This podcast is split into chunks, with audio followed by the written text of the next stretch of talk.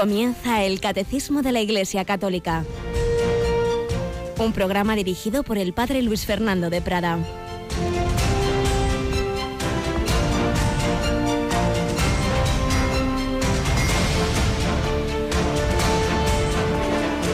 Alabados sean Jesús, María y José. Muy buenos días, queridísima familia de Radio María. Bienvenidos a esta edición del Catecismo de la Iglesia Católica en este jueves 17 de marzo, día de San Patricio.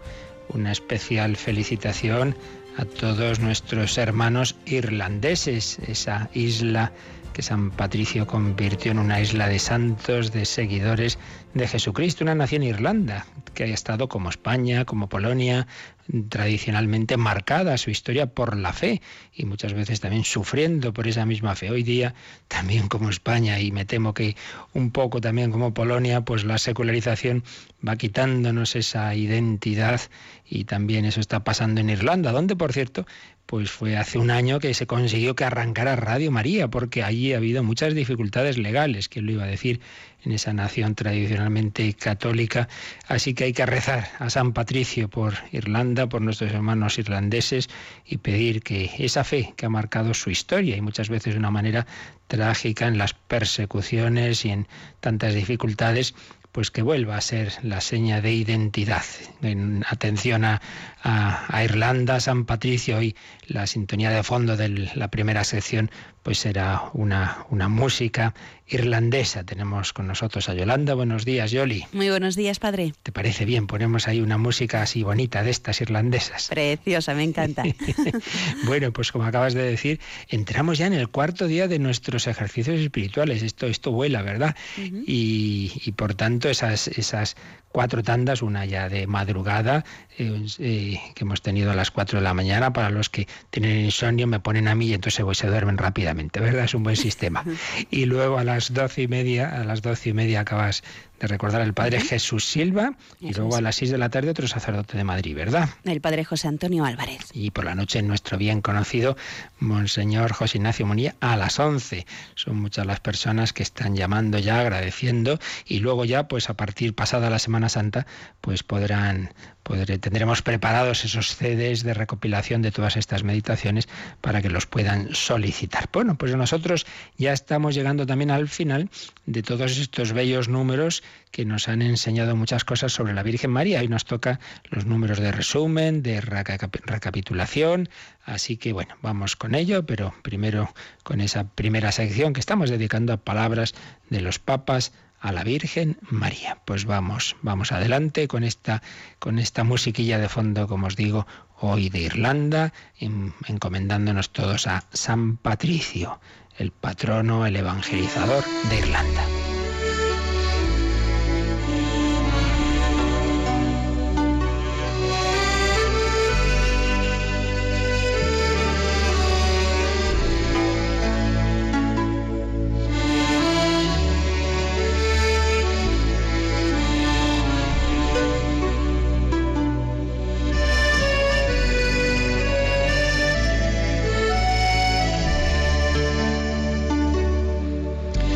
Pues dentro de esas palabras que los últimos papas han dedicado a la Virgen María, hoy vamos a recordar eh, una preciosa homilía del Papa Francisco, ni más ni menos que en la Basílica de Guadalupe, en México, en su viaje a esa noble nación también marcada por la fe católica, México, y allí en el centro más importante de la fe en México, que es sin duda la Basílica de Guadalupe, el 13 de febrero de 2016 el Santo Padre celebró la Santa Misa.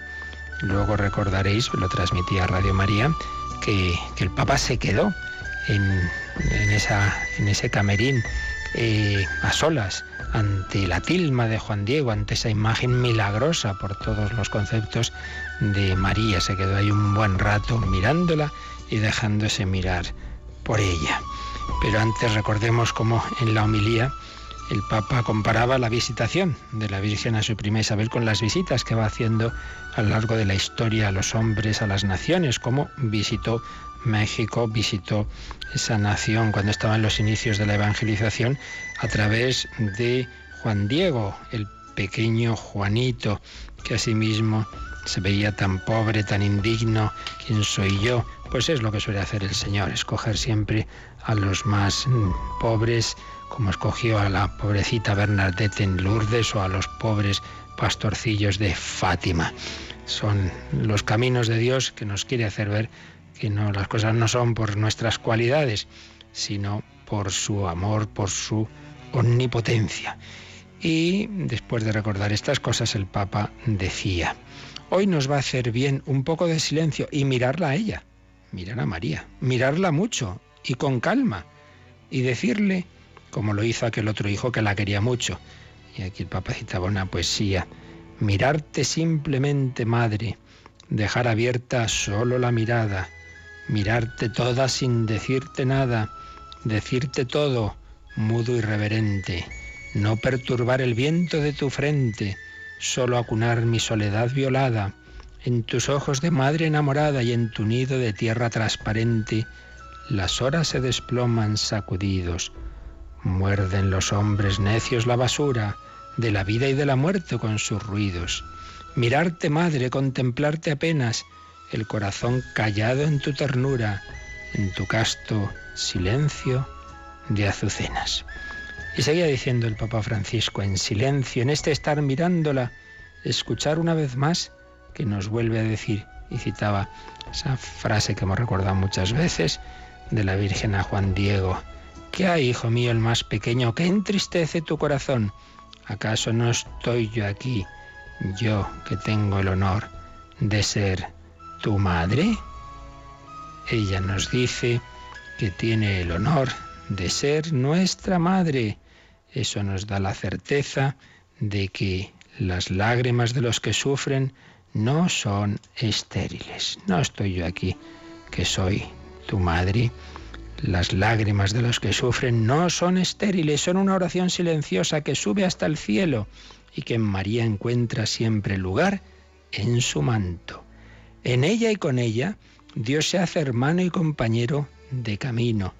Carga con nosotros las cruces para no quedar aplastados por nuestros dolores.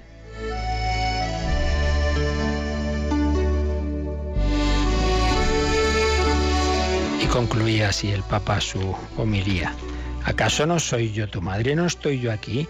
No te dejes vencer por tus dolores, tristezas, nos dice. Hoy nuevamente nos vuelve a enviar como a Juanito. Hoy nuevamente nos vuelve a decir, sé mi embajador, sé mi enviado a construir tantos y nuevos santuarios, a acompañar tantas vidas, a consolar tantas lágrimas. Tan solo camina por los caminos de tu vecindario, de tu comunidad, de tu parroquia, como mi embajador, mi embajadora. Levanta santuarios compartiendo la alegría de saber que no estamos solos, que ella va con nosotros. Sé mi embajador, nos dice, dando de comer al hambriento, de beber al sediento. Da lugar al necesitado, viste al desnudo y visita al enfermo. Socorre al que está preso, no lo dejes solo. Perdona al que te lastimó, consuela al que está triste, ten paciencia con los demás y especialmente pide y ruega a nuestro Dios. Y en silencio le decimos lo que nos venga al corazón.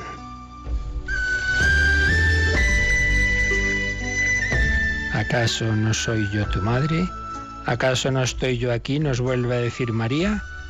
Anda a construir mi santuario, ayúdame a levantar la vida de mis hijos, que son tus hermanos.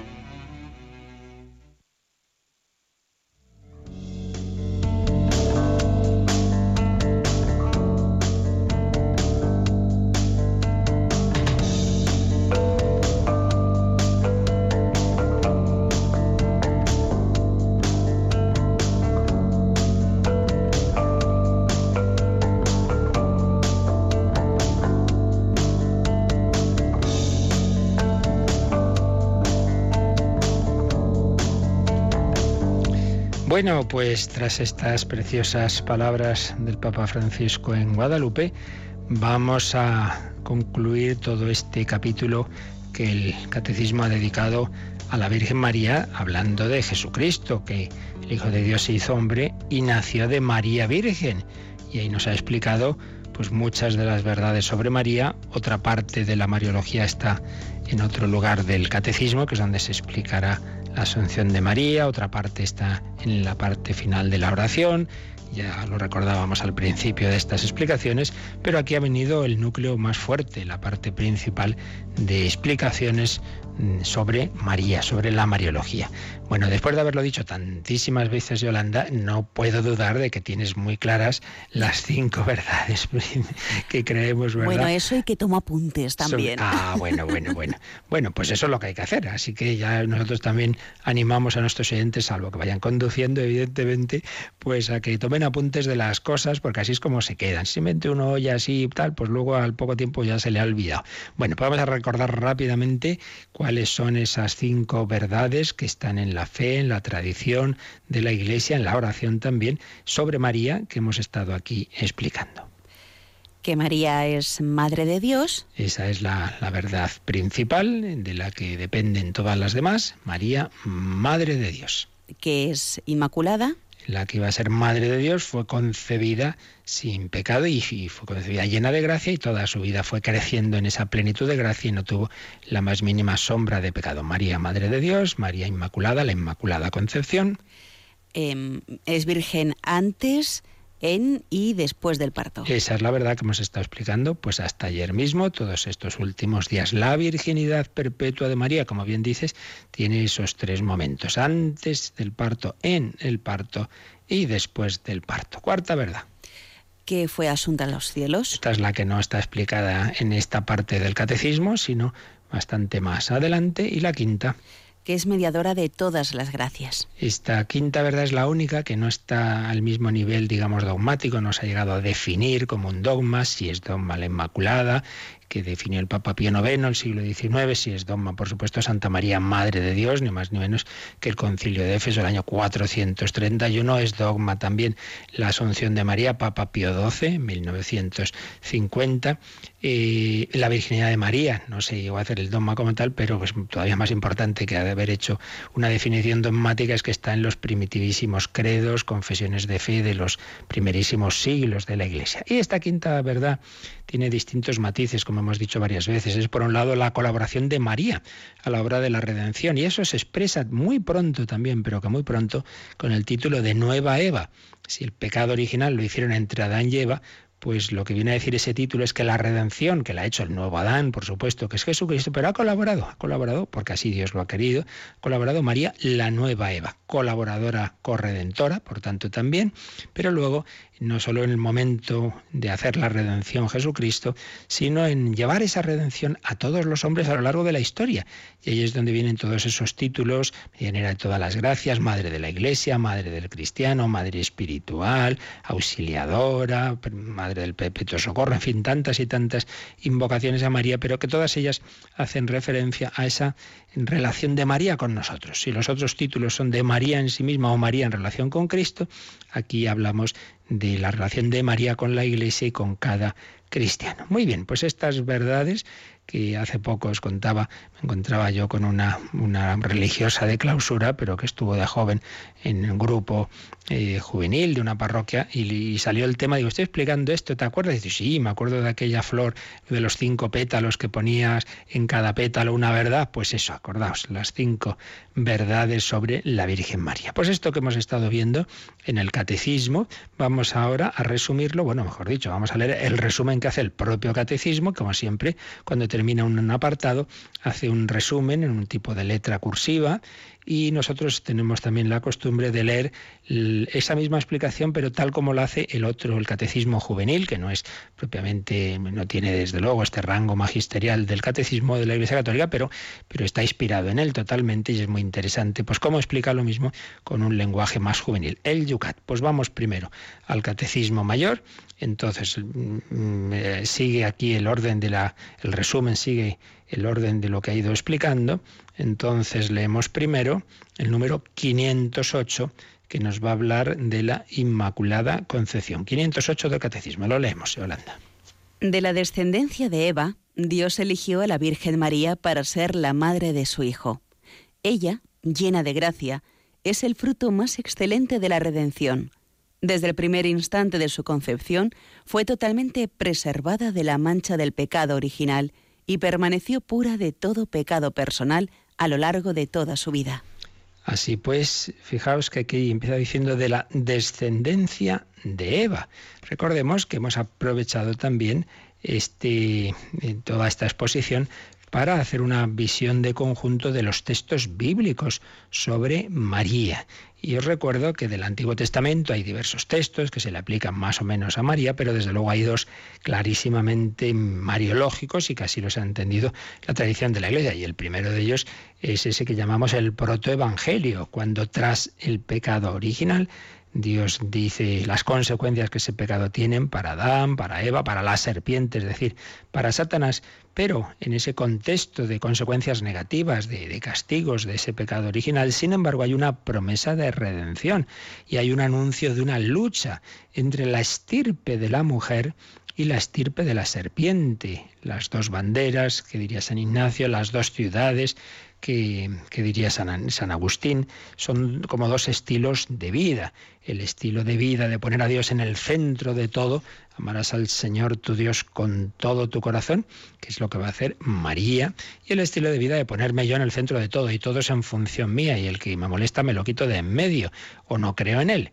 El hombre autodivinizado, que es, que es Satanás. Esta es la, la bandera de, de, Satanás. Hay una lucha a muerte, pero hay una promesa de victoria. La, eh, la descendencia de la mujer pisará la cabeza de la serpiente. Se está anunciando la victoria del Mesías, pero un Mesías que es hijo de la mujer. Y veíamos como esa mujer, sí, en un primer sentido es Eva, pero claro, la que realmente pisa la cabeza de la serpiente no es precisamente Eva, que ha cometido, que ha caído en ese pecado original, sino que es María. Por eso eh, se sitúa el catecismo en ese contexto de hacernos ver que hay un, todo un plan de Dios, toda una predestinación de escoger a esa mujer. No es que el Señor dice, bueno, vamos a ver cuál de las israelitas me cojo yo por madre. No, no, no es así al azar, sino que la ha ido preparando, ha preparado una familia y en esa familia unos padres santos, llamamos tradicionalmente San Joaquín y Santana, y esa niña ha sido concebida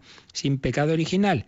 Ya vimos que ahí esa concepción, pecado original, no tiene nada que ver con la otra verdad de la virginidad, sino simplemente se refiere a que su alma, desde el primer instante, está llena de gracia, como dice aquí el catecismo. No, no ha estado en ningún momento bajo el dominio de Satanás. Vamos a ver cómo lo explica esto mismo Yolanda el Yucat, que aquí lo hace en otro orden, y por eso tenemos que ir al número 83 del Yucat, que pregunta, ¿qué significa la Inmaculada Concepción de María? Primera respuesta en el, primer párrafo en negrita que nos dice.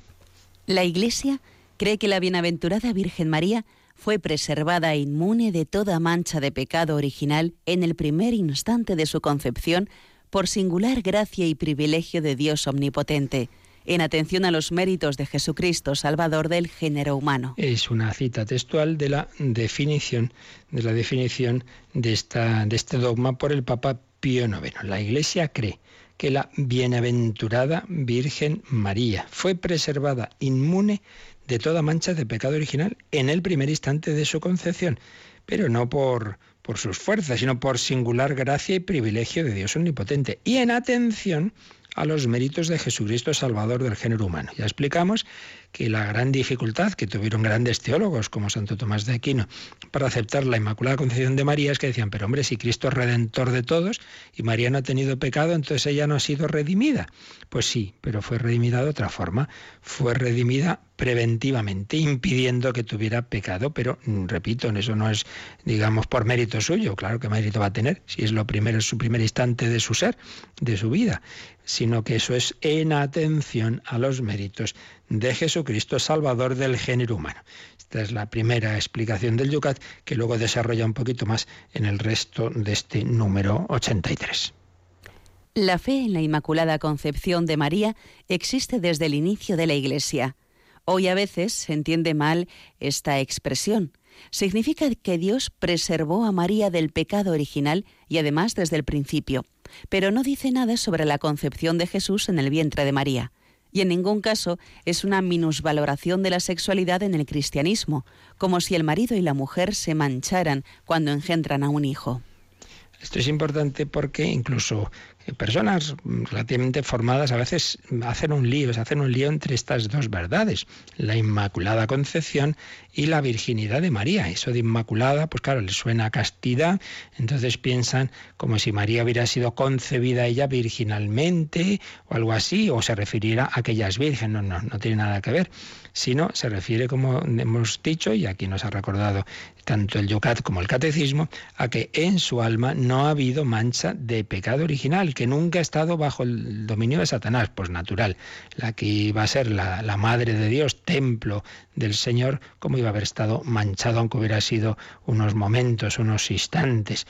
Hace alusión a eso, no tiene nada que ver sobre con esa otra verdad de que luego ella va a concebir a Jesús virginalmente, pero tampoco esa virginidad de María es, como aquí dice el Yucat, una minusvaloración de la sexualidad en el cristianismo, como si el, acto conyugal de, los esposos manchara. Pues no, en absoluto, es, un sacramento, es un sacramento. Se cuenta de, de Federico Ozanan, eh, laico francés, iniciador de las conferencias de San Vicente de Paul, un hombre de Dios, que, bueno, pues había trabajado mucho en la iglesia y una ocasión al Papa Pío, ah, perdón, León XIII le, le contaron pues eso, lo bueno que era y tal, y al final alguien dice, sí, lástima que al final haya caído en la trampa del matrimonio. Entonces el Papa León XIII contestó, hombre, no sabía yo que nuestro Señor Jesucristo hubiera instituido seis sacramentos y una trampa, desde cuando el matrimonio es una trampa. O sea que en absoluto quiere esto decir una valoración de ese sacramento, pero sí quiere decir que hay una especial llamada en la virginidad a, imitar a Cristo de una manera más, más inmediata, eso, eso, eso está claro, ¿no?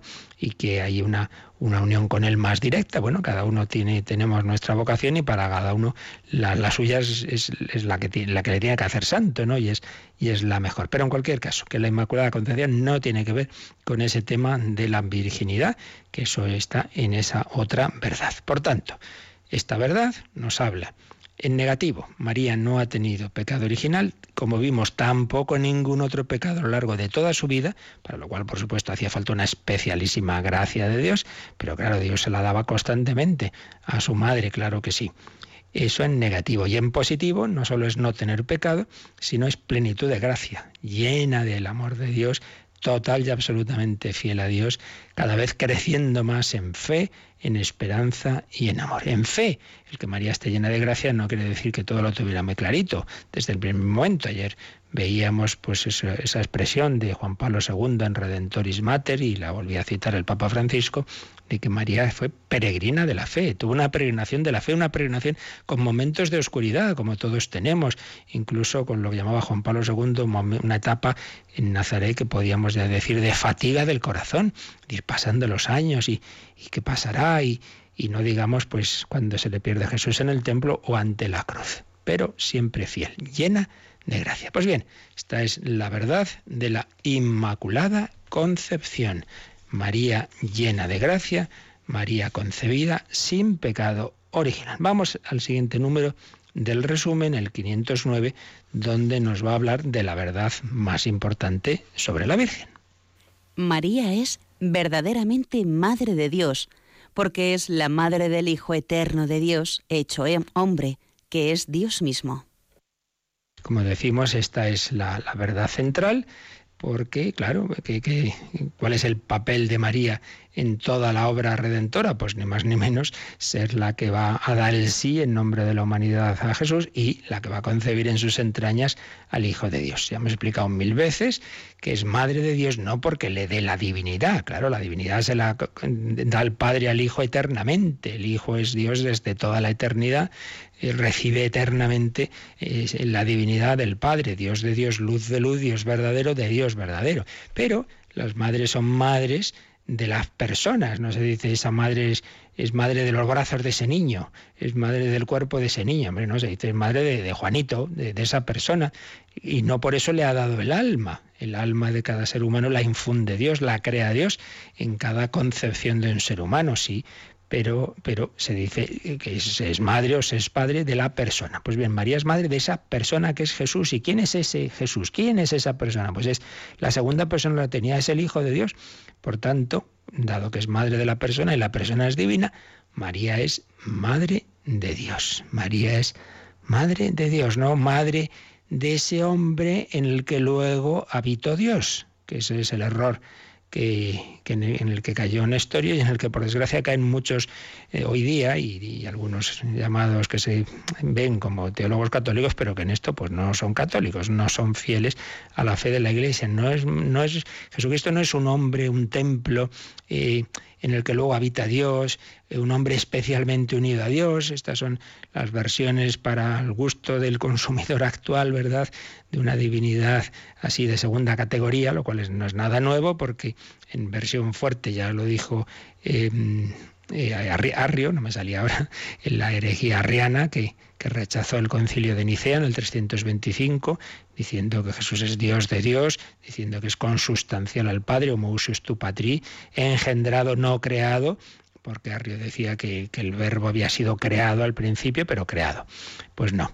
Y luego esa otra versión de Nestorio, que sí, lo ve como Dios, pero como si en Cristo hay dos personas, una divina y una humana, María solo es madre de la humana, y luego las divina y la humana están unidas de una manera que no se acaba de aclarar muy bien cómo está, que no, que no, que hay un solo sujeto, que hay una única persona, que es una persona divina, y María es madre de esa persona divina. Vamos a ver cómo lo explica esto el Yucat. María es Madre de Dios. Entonces eso nos lo se, hace la pregunta Yucat en el número 82 y precisamente se pregunta esto. ¿No es escandaloso llamar a María Madre de Dios? ¿Qué responde el Yucat? No. Quien llama a María Madre de Dios confiesa con ello que su Hijo Jesús es Dios. Claro, pues simplemente quien llama a María Madre de Dios está diciendo que su Hijo es Dios, pero lo explica mucho mejor eh, o lo desarrolla a continuación el, este párrafo del, del número 82 del Yucat. Cuando la cristiandad primitiva discutía quién era Jesús, el título Teotocos, la que da a luz a Dios, se convirtió en el signo de identidad de la interpretación ortodoxa de la Sagrada Escritura. María no solo había dado a luz a un hombre que después de su nacimiento se hubiera convertido en Dios, sino que ya en su seno su Hijo es el verdadero Hijo de Dios. En esta cuestión no se trata en primer lugar de María, sino de nuevo de la cuestión de si Jesús es a un mismo tiempo verdadero Dios y verdadero hombre. En efecto, como hemos estado viendo, en realidad estos dogmas marianos son como la otra cara de dogmas cristológicos. Claro, María Madre de Dios, pues Jesús es Dios, lógicamente. El que no tiene fe en que Jesús es Dios, pues claro, para él María no es Madre de Dios. Entonces, la, la verdadera fe y espiritualidad mariana nos garantizan la ortodoxia de nuestra fe en Cristo. Eh, y ya hemos visto pues que las verdades y los errores suelen ir parejos. Creer Jesús como Hijo de Dios que ha sido concebido virginalmente y que nos trae una salvación sobrenatural, son tres verdades relacionadas. Viceversa, no ver a Jesús como Dios, pensar que ha sido concebido pues simplemente por unión carnal de María y de José y que nos trae pues bueno, un, estilo de vida meramente eh, humano y de buena gente, pues son también errores relacionados. María no solo dio a luz a un hombre, que después se convierte en Dios, dice el Yucat, sino que ya desde el primer instante el que lleva en su seno es Dios, es verdadero Hijo de Dios. Por eso Isabel en la visitación dirá, ¿de dónde a mí que venga a verme la madre de mi Señor? Y el mi Señor ese es el Kyrios, que tantas veces hemos recordado, que es la, la palabra griega con la que los, los hebreos eh, traducían al, griego el, término, el nombre divino, el nombre de Yahvé, el nombre de Dios. ¿De dónde a mí que la madre de mi Señor, la madre de Dios, venga a mí? Venga a mí. También nosotros lo decimos. ¿De dónde a nosotros que María venga a nosotros? Antes oíamos el texto precioso del, del Papa Francisco en Guadalupe, decía, miremosla y dejémonos mirar por María. Pues vamos a quedarnos un momento también nosotros en oración, vamos a mirar a María y a pedirle que nos mire, a pedirle que de esos sus ojos misericordiosos broten las gracias que necesitamos para vivir como auténticos hijos suyos, como auténticos hijos de Dios. María, mírame.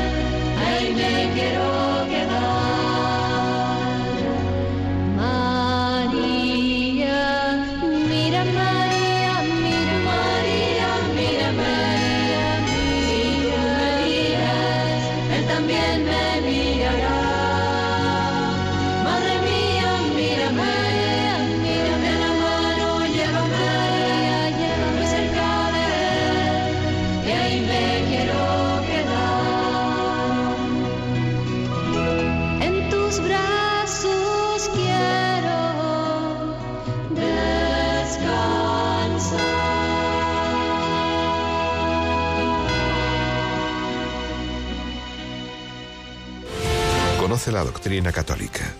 Escucha el catecismo de martes a jueves de 8 a 9 de la mañana. Y los sábados, a la misma hora, profundizamos en los temas tratados en el programa En torno al catecismo. Así es, os recuerdo que en todos estos programas que hemos dedicado a la Mariología, luego los sábados hemos oído esas lecciones de Mariología del Padre Cándido Pozo, conferencias del Padre Iraburo, en fin, otros programas que, que nos han ayudado mucho a conocer a la Virgen María. Seguimos en estos números de resumen del catecismo y en cómo lo resume también el Yucat, ese catecismo para jóvenes, toda esta doctrina mariológica.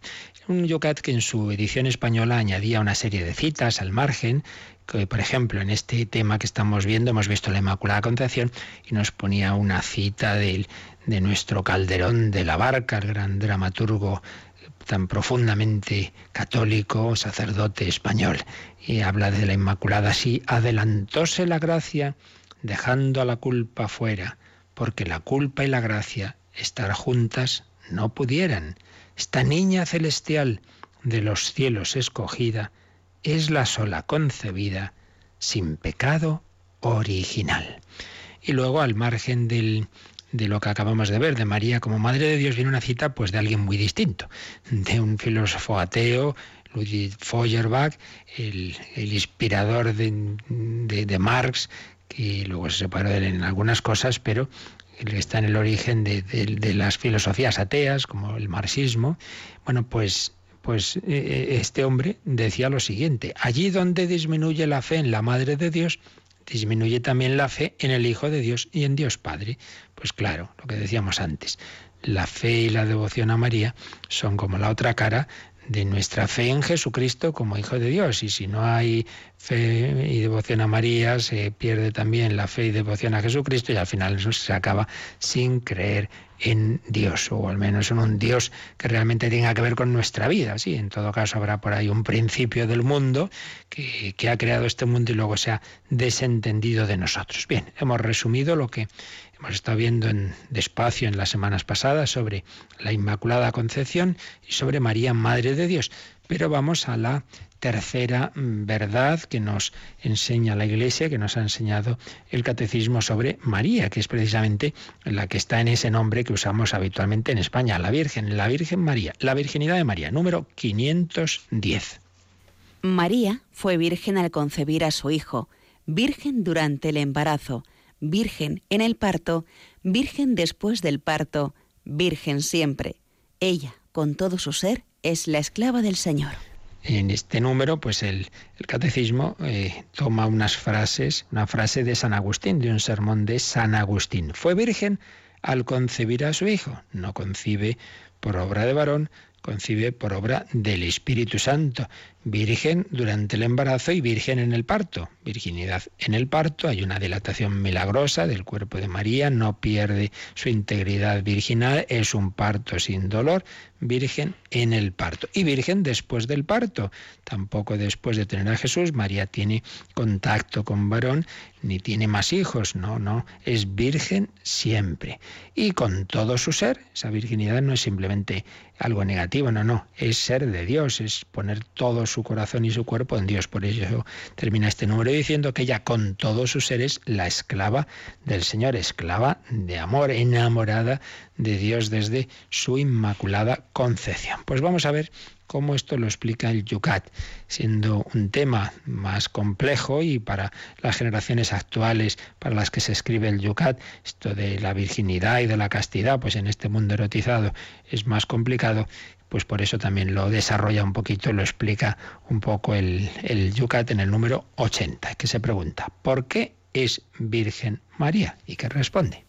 Dios quiso que Jesucristo tuviera una verdadera madre humana, pero solo a Dios como Padre, porque quería establecer un nuevo comienzo, que no se debiera a ninguna fuerza del mundo, sino únicamente a Él. Ya hemos visto estos últimos días que el trasfondo teológico de esa virginidad de María, o mejor, de esa concepción virginal de Jesús, es que el, el, el que es el Hijo Eterno de Dios, pues solo va a tener por padre a su Padre Dios, no va a tener un Padre biológico humano, porque empieza algo totalmente nuevo. Jesús no es un profeta más, no es uno más, esa parábola del que va enviando los criados a, a, recoger los frutos de la viña y luego ya no envía a un criado sino a su hijo, no, pues eso, no es uno más, es el hijo, el hijo eterno. Entonces eh, Jesús solo iba a tener a Dios como Padre.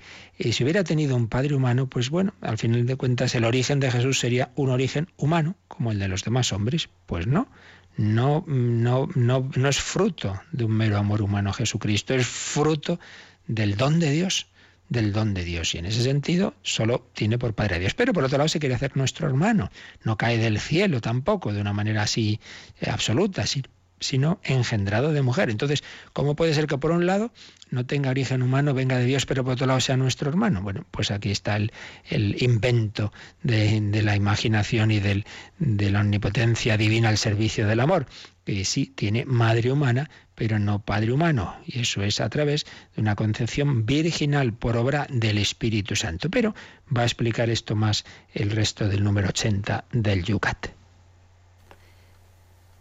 La virginidad de María no es ninguna idea mitológica ya superada, sino un dato fundamental para la vida de Jesús. Nació de una mujer, pero no tenía un padre humano. Jesucristo es un nuevo comienzo en el mundo, fundado desde lo alto. En el Evangelio de San Lucas, María pregunta al ángel, ¿Cómo será eso, pues no conozco varón? No tengo relaciones con ningún hombre. A lo que responde el ángel, El Espíritu Santo vendrá sobre ti aunque la Iglesia desde sus orígenes ha sufrido burlas a causa de su fe en la virginidad de María, siempre ha creído que se trata de una virginidad real y no meramente simbólica.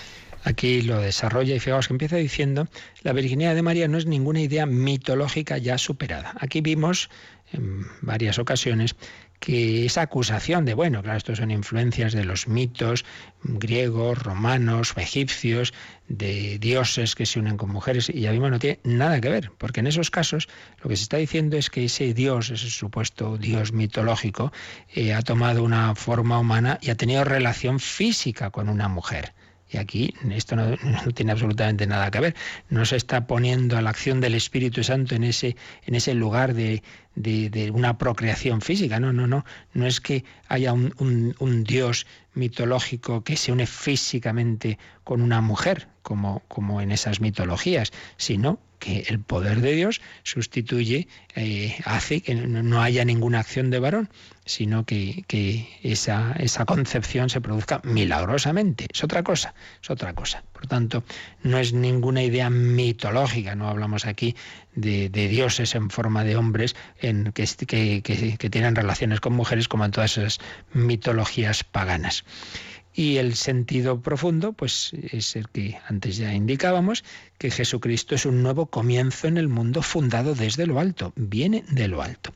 Y luego nos ha explicado un poquito aquí el Yucat esa frase que, que, vimos en su momento de cuando el ángel anuncia a María que va a tener a ese hijo, hijo de Dios, y ella responde, ¿cómo será eso? Pues no conozco varón. Y uno diría, pero hombre, se acaba de decir al principio del pasaje que estaba desposada con José. Sí, pero aquí entre paréntesis pone el Yucat, no conozco varón, igual a no tengo relaciones con ningún hombre. En efecto, ya vimos que en el lenguaje semítico que usa el Nuevo Testamento, no conocer varón es lo mismo que decir yo no quiero tener relación física con varón. Sí, sí, San José y yo estamos, nos queremos mucho, pero queremos tener un matrimonio en virginidad. ¿Cómo?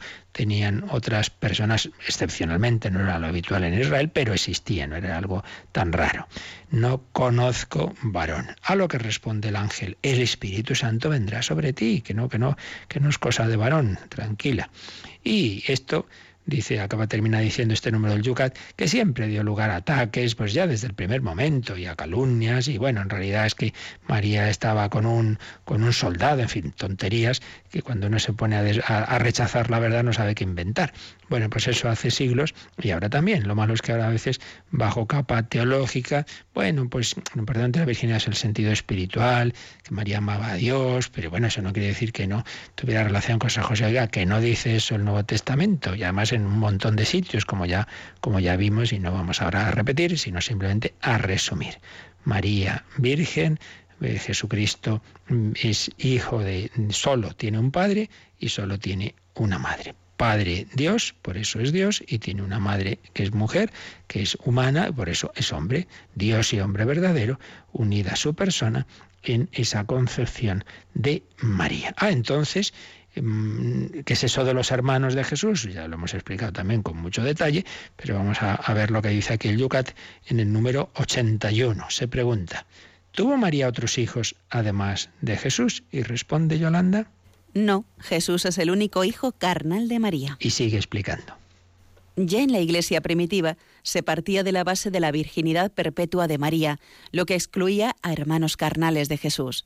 En arameo, la lengua materna de Jesús, hay una única palabra para hermano, hermana, primo y prima.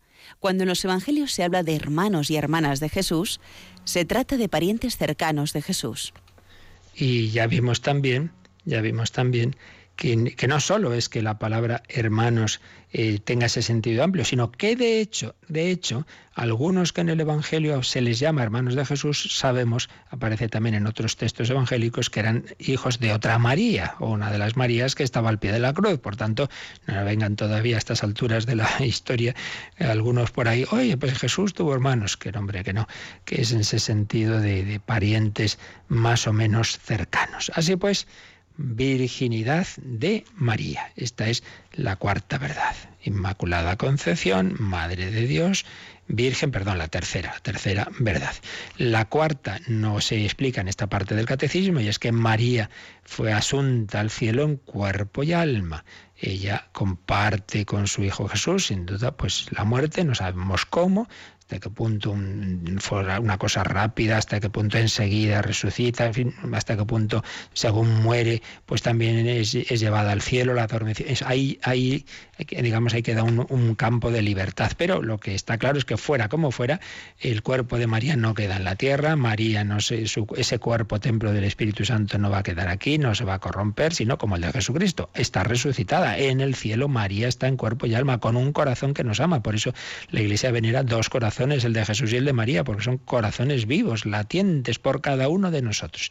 Pero eso se ve en otra parte del catecismo. Nos queda, por tanto, la quinta verdad, que también se ve, se desarrolla en otra parte del catecismo, pero que aquí ya se ha ido apuntando. La colaboración de María a la redención. María es la nueva Eva, María Madre de la Iglesia, María Madre de los cristianos. ¿Cómo lo resume esto el catecismo? Pues vamos al número 511. La Virgen María colaboró por su fe y obediencia libres a la salvación de los hombres. Ella pronunció su fiat loco totius humanae naturae, ocupando el lugar de toda la naturaleza humana. Por su obediencia ella se convirtió en la nueva Eva, madre de los vivientes. Así pues, la redención la ha hecho, por supuesto, nuestro Señor, pero ha pedido la colaboración a María. La Virgen colaboró por su fe y obediencia libres. Ella no es un, mero instrumento pasivo. Toma, entro yo aquí en tu cuerpo y ahora y, y te manejo. No, no, no. Por eso el ángel le, le pide permiso y no se va el ángel de vuelta al cielo hasta que María nos responde. He aquí la esclava del Señor. María colaboró por su fe y obediencia. Pronunció su fiat. Y viene esa frase que ha leído Yolanda en latín, que es de Santo Tomás.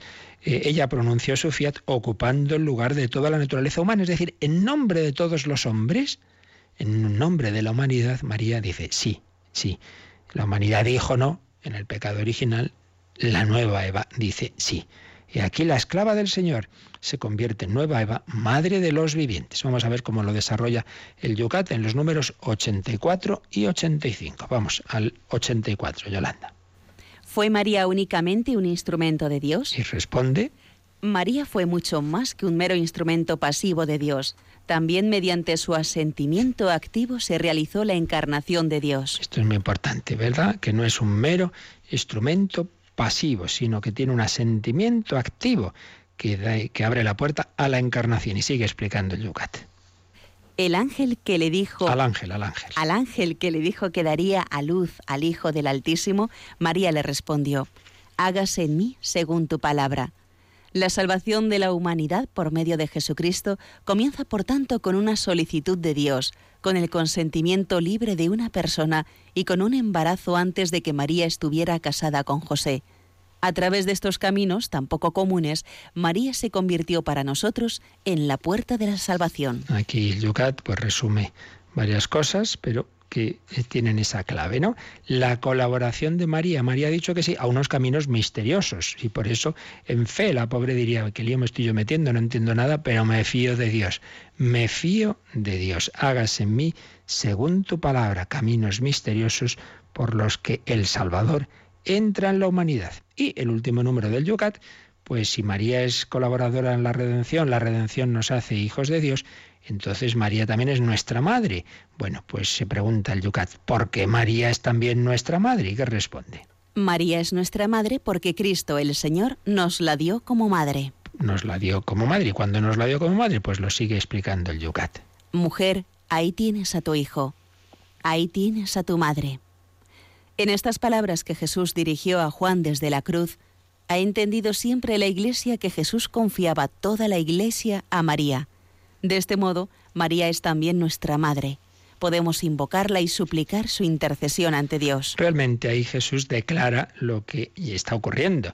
Pero no simplemente es que María sea nuestra madre porque lo ha dicho a Jesús, sino que Jesús lo dice porque em, entramos a formar parte del cuerpo místico de Cristo que se está generando ahí en, en la redención, al pie de la cruz, y María es madre de Jesús, María es madre de la cabeza del cuerpo místico, pues María también es madre de todos sus miembros, madre de todos y de cada uno de nosotros, de lo cual nos alegramos mucho, por supuesto. Decía Santa Teresita, del niño Jesús que tenemos una ventaja sobre la Virgen María. Yo le digo, ¿y cómo es eso? Pues sí, decía ella, sí, porque la Virgen María no tenía otra Virgen María que fuera su madre. Y digo, pues es verdad, esta Santa Teresita de vez en cuando tenía cosas, claro, bueno, de vez en cuando no muchas, muchísimas cosas que eran todas del Espíritu Santo. Esa ventaja que tenemos sobre la Virgen María, madre de los pobres, de los humildes y sencillos, como dice una canción de Gabarain que ahora vamos a escuchar para ya acabar de, meditar todo este, todo este resumen que hemos hecho deprisa hoy, pero porque todo esto ya lo habíamos explicado con calma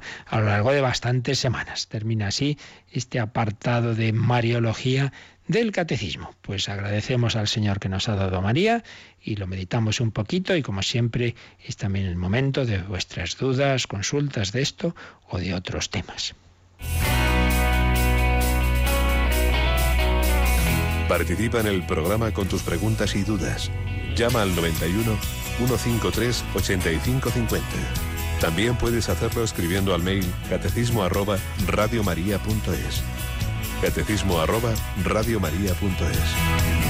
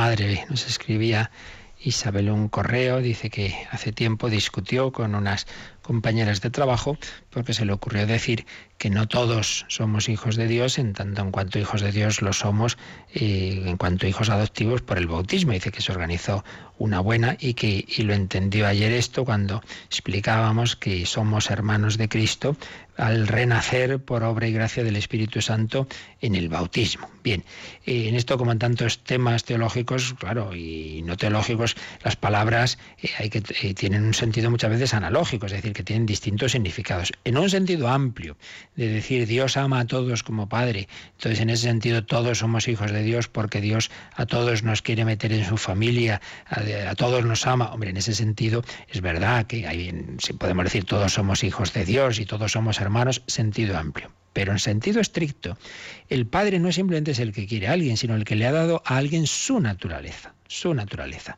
No se dice que un carpintero sea padre de su mesa, aunque le ha salido muy bonita, la quiere mucho a la mesa, pero no es el padre de la mesa, es el creador de la mesa.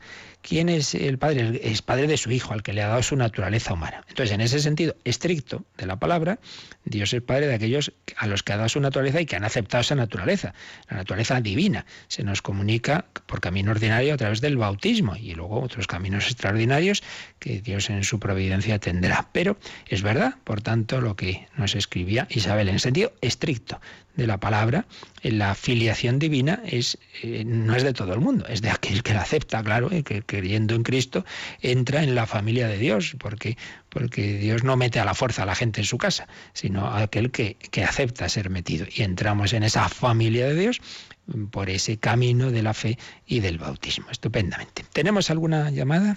Sí, nos ha llamado Carlos de Toledo y le ha realizado una pregunta con respecto al programa de ayer que hablaba Sí. que los bautizados pues eh, tienen el regalo de la herencia del reino de los cielos.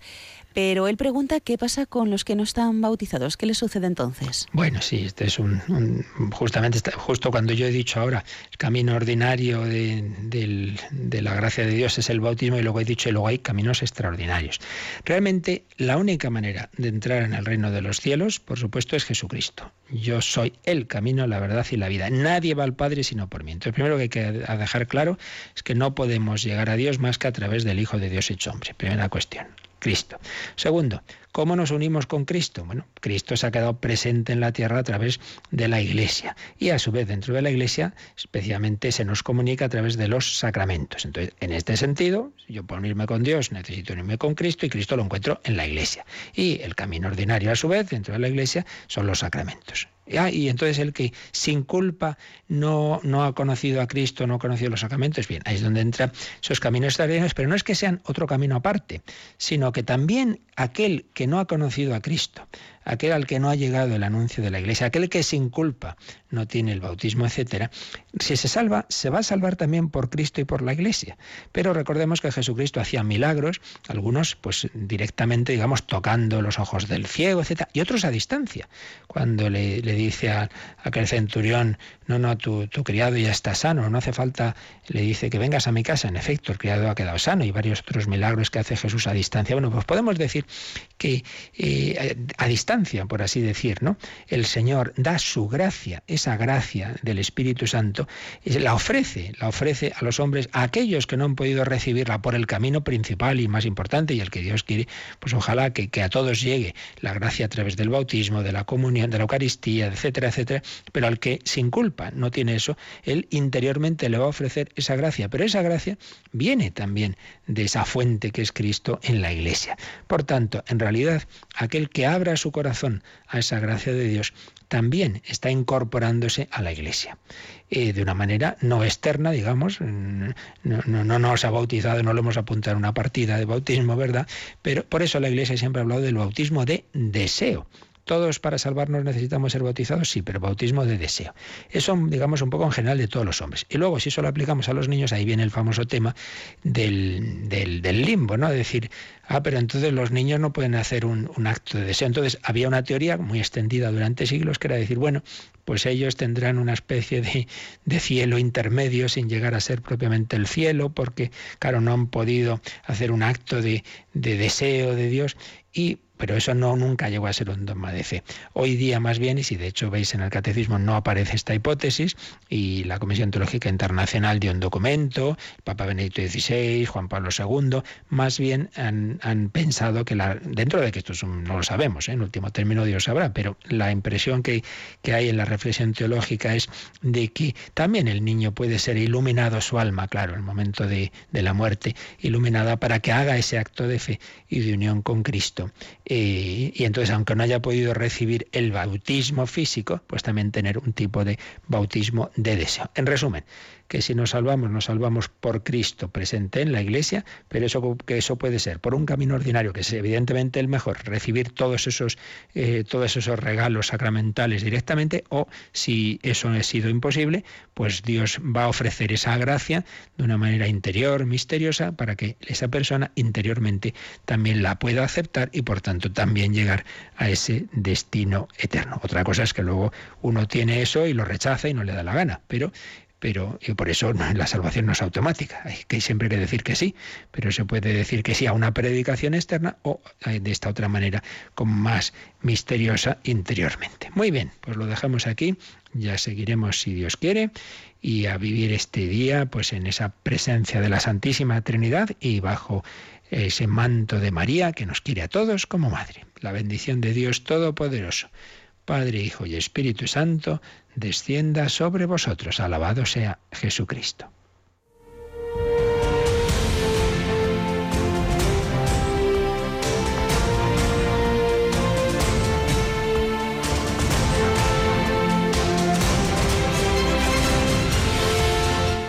Han escuchado en Radio María el Catecismo de la Iglesia Católica. Un programa dirigido por el Padre Luis Fernando de Prada.